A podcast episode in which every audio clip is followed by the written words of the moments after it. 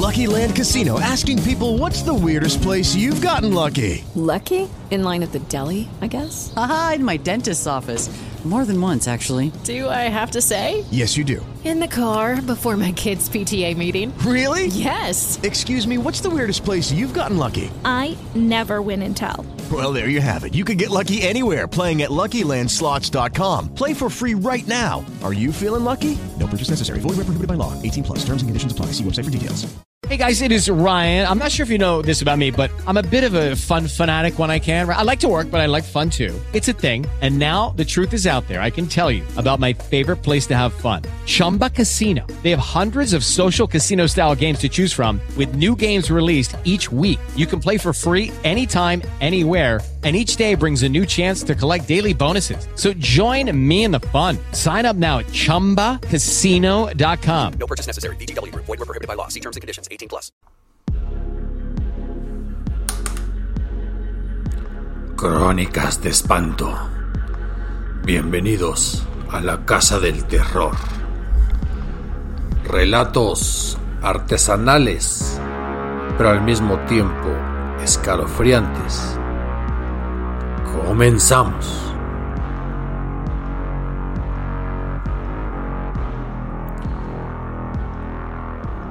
No he tenido la oportunidad de conocer más que de pasada al estado de Colima. Apretado como por una especie de pinza entre Michoacán y Jalisco, posee la suficiente variedad de flora y fauna para que sus habitantes se pudieran dedicar no solamente a la agricultura, también hay algo de minería, destinos turísticos. Quizás ahora azotada también por una ola de crimen que es empujada desde sus cimientos por el mismo crimen organizado. Y eso hace que a los habitantes, a esos colimenses de larga data, de repente se les olviden los terrores de antaño. Y precisamente vamos a recordar una leyenda del área rural de Colima. Ahí, a medio camino entre Tecomán y Colima capital, donde entre esas montañas que parecen crecer de la nada a lo máximo, y esa vegetación de repente exuberante nueve meses al año, se pueden escuchar de repente aquellos gritos o susurros de Don Trinidad. ¿Pero quién fue Don Trino? ¿Por qué? Saliendo del pueblito donde él vivía, dicen que se escucha su lamento cuando uno camina de noche. Pues vamos a hablar de aquellos años, hará como unos sesenta, en que en ese pueblo que se llamaba Istlahuacán, no exactamente a medio camino entre Colima y Tecomán. De hecho, requiere una desviación propia, pero tampoco está muy lejos. Y ahí la gente sembraba limón, lima en los huertos, maíz, otros productos que terminaban en los pueblos de las inmediaciones o llegaban hasta lo que era, digamos, el incipiente puerto de Manzanillo o la capital, que por refugiar, digamos, a toda esa caterva de burócratas, de políticos, de gobernantes, pues tenía asegurado el flujo de dinero. Esas son otras historias de terror. La cuestión es que don Trino conseguía una o dos vaquitas, las engordaba, aprovechaba los meses en que el pasto crecía casi de manera natural con humedad, echándole un poco más de forraje, engordaba las vacas, las vendía para sacrificar y así se mantenía en los meses en que no tenía algún animalito. Don Trino era un hombre humilde, ciertamente muy honrado. Ahí, a las afueras de Tlahuacán, tenía su predio, con una casa pequeña. Sí, hecha con lo que podía. Algunas lámitas del albesto, que en aquella época era común. Su terreno justo a un lado. Prácticamente Iztlahuacán era poco más que una comunidad rural, y eso era lo normal. A veces ahí tenía uno o dos animales, junto a sus ahorros. Y poco a poco pudo tener hasta seis vacas. Sin embargo, eran las épocas en que incluso las instancias gubernamentales hacían las campañas para vacunar a las vacas, porque de otra manera incluso no iban a ser aceptadas en alguna compraventa que superara pues lo que era el rancho para el sacrificio inmediato, o las iniciales certificaciones en los rastros, donde animal no vacunado, animal no comprado. Y entonces estaba definitivamente nervioso don Trinidad. Ya solo le quedaban de sus ahorros para comer, pero solo le quedaba también para comprar un poco de forraje para esas vacas. Y las vacunas no eran baratas. Y el gobierno ya había repartido las que tenía. Y él, por haberse enterado tarde, no alcanzó. Y ni modo de irse, por ejemplo, hasta Ciudad Guzmán, menos por el lado de Michoacán, no tenía opción en Colima. Así es que sabía que la única alternativa que tenía don Trino para asegurar el bienestar de sus vacas y evitar alguna muerte con la consecuente pérdida monetaria, pues definitivamente era comprar por su cuenta las vacunas. Pero don Trino tenía amigos, y uno de ellos, un poco más pudiente, era efectivamente su compadre Abraham. Y se acerca a la casa del compadre Abraham. Subiéndose a su burrito, llega hasta el rancho, ¿qué digo casa? Hasta el rancho con la pequeña hacienda de don Abraham. Compadre, ayúdeme por favor. Mire que ahí tengo unas seis vaquillas.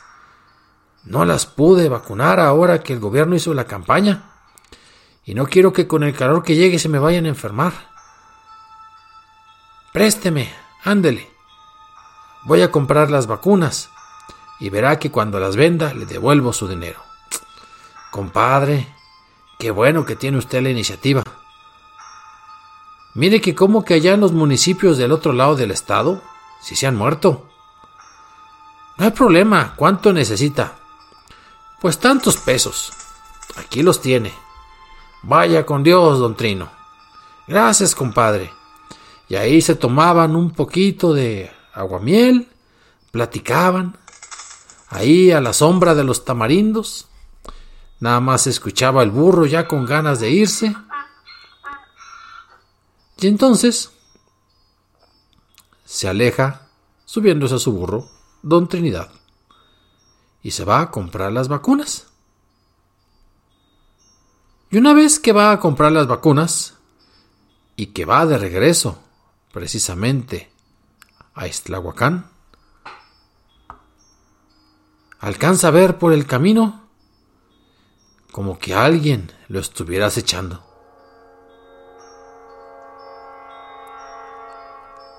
¿Quién será? ¿Yo con quién me he peleado? Y de lejos veía como alguien que se escondía atrás de aquel árbol de palo blanco que al ser de un tronco no tan grueso, pues no podía tapar por completo la corpulencia de aquel sujeto. ¿No será el diablo de Macario? Y seguía mientras el burro caminaba sin darse cuenta de nada más.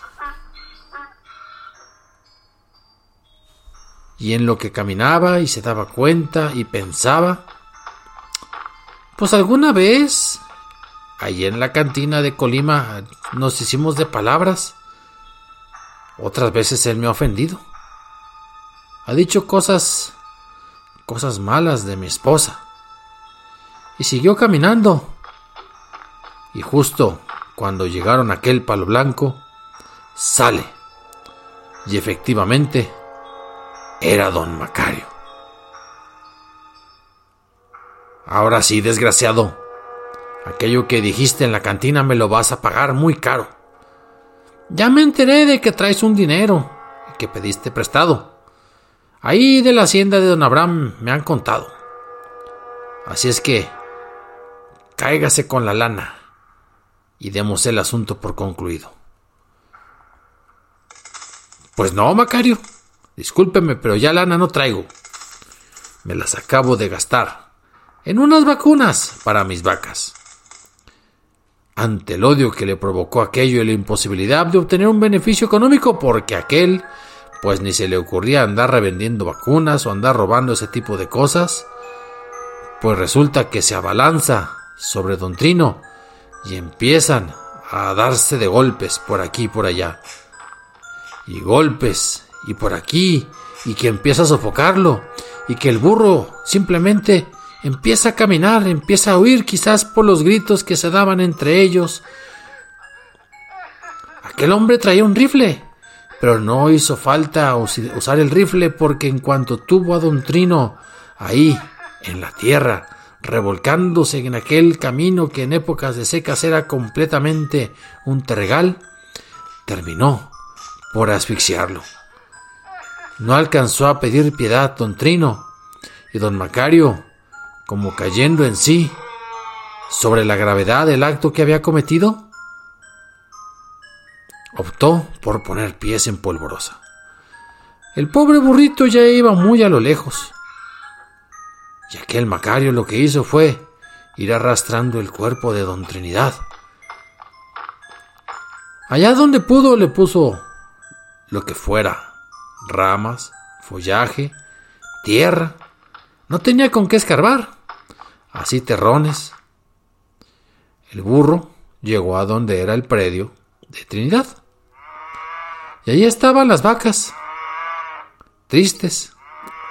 Pasaban los días y burro y vacas se mostraban famélicos. No había quien les diera de comer. Y ahí los vecinos de Istlahuacán hacían de voces y comentaban, pues a dónde se fue ese señor Trino. La esposa más mortificada porque quizás pensaba que se hubiera ido a alguna cantina de Colima y pues que hubiera hecho algún algún mal pleito, algún mal plan, alguna apuesta no pagada. Y la señora no sabía qué hacer, desesperada como estaba. Optó por ir con el compadre. ¿Cómo? ¿Cómo es así, comadre? Pues si yo le presté una buena cantidad de pesos. Ay, compadre. Pero es que ya llevamos cinco días que no lo vemos mis pobres animales. Ahí están. Yo les puedo dar de comer, pero no sé más, no sé a quién venderles ni cómo. Bueno, vamos a hacer lo siguiente, mire. Él me va a quedar a deber ese dinero. Yo le voy a comprar las vacas y el burro, solo que usted se los quiera quedar. Y el terreno, pues usted decida. No, no, yo creo que me voy a dedicar a otra cosa que sea, a coser, a remendar, a hacer deshilados y dicho y hecho. Se comentó en el pueblo sobre la desaparición. Y ya saben cómo es la gente. Si para algunos había sido quizás un error de copas en Colima porque nadie vio que ahí en Istlahuacán se peleara, pues para otros simplemente se habrá ido a Guadalajara, se habrá ido a la Ciudad de México y por qué no, si ya había gente que se iba al gabacho. Igual ya no quería estar con la señora y pues lo mejor es poner pies en polvorosas. La tristeza de aquella mujer, incluso la tristeza del compadre Abraham, se fueron mitigando con el paso de los meses, al saber, pues prácticamente, cero cosas sobre el paradero de don Trino. Y pasaron cosa de seis meses, cuando su compadre, don Abraham, pues estaba en el campo, él sí montado a caballo, cuidando su ganado. Algunos de los vaqueros ya se habían adelantado y empezaron a arriar aquellas vacas, cuando a lo lejos, en ese atardecer, don Abraham vio una silueta extraña y aquella silueta se acercaba a él, paso por paso. El compadre Abraham estaba muy asustado y lo que hizo fue pues precisamente caminar con rumbo de las vacas. Pero aquel ser misterioso, en vez de alejarse con la caminata porque iba a caballo, pues se iba acercando, más rápido, caminaba que el ligero galope del caballo de don Abraham. Al poco tiempo, miró hacia atrás don Abraham y se dio cuenta de que se parecía mucho a su compadre Trino. Detuvo el caballo. Se acercó aquel espíritu, porque justo cuando lo miró, era el cuerpo, sí, de don Trino o algo parecido a una silueta. El tono nibio de su piel le daba a entender que aquello no era carne humana. Que entonces estaba ante el fantasma de Don Trinidad. Se detuvo. No sabe si por miedo, por amistad, por indecisión, por lo que fuera. Y llegó aquel espíritu el espíritu de Don Trinidad.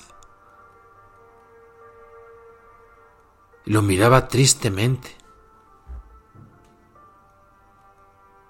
Pudo indagar en su mente por qué me estará esperando. ¿Por qué me sigue? ¿Por qué no se mueve? Pensó, me debe tantos pesos.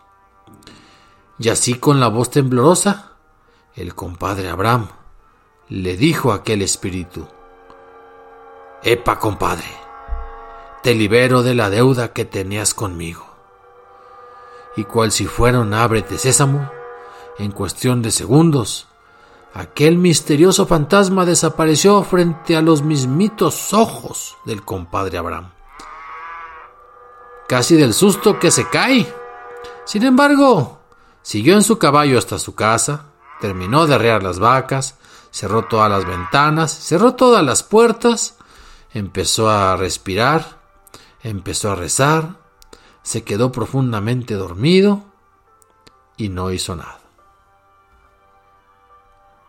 Al día siguiente madrugó y al despertarse, en la puerta de su cuarto, encontró un costal lleno de monedas, que era cuatro o cinco veces más lo que le había prestado a don Trinidad. Fue, se lo comentó a la comadre, incluso le dio su ribete, como se dice por allá.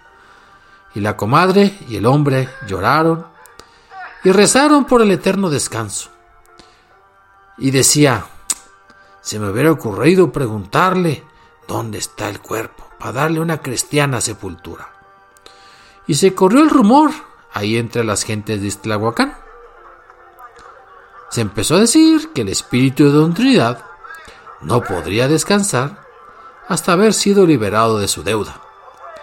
Pero una vez liberado, el espíritu que atraviesa paredes, que descubre lo que está atrás de los espacios cerrados, que bien podía darse cuenta de ciertos tesoros escondidos que habrán dejado los cristeros, que habrán dejado los antiguos habitantes en aquellas villas y quintas o incluso en la revolución, pues podrían servir para premiar aquel perdón y la bondad de su compadre Abraham.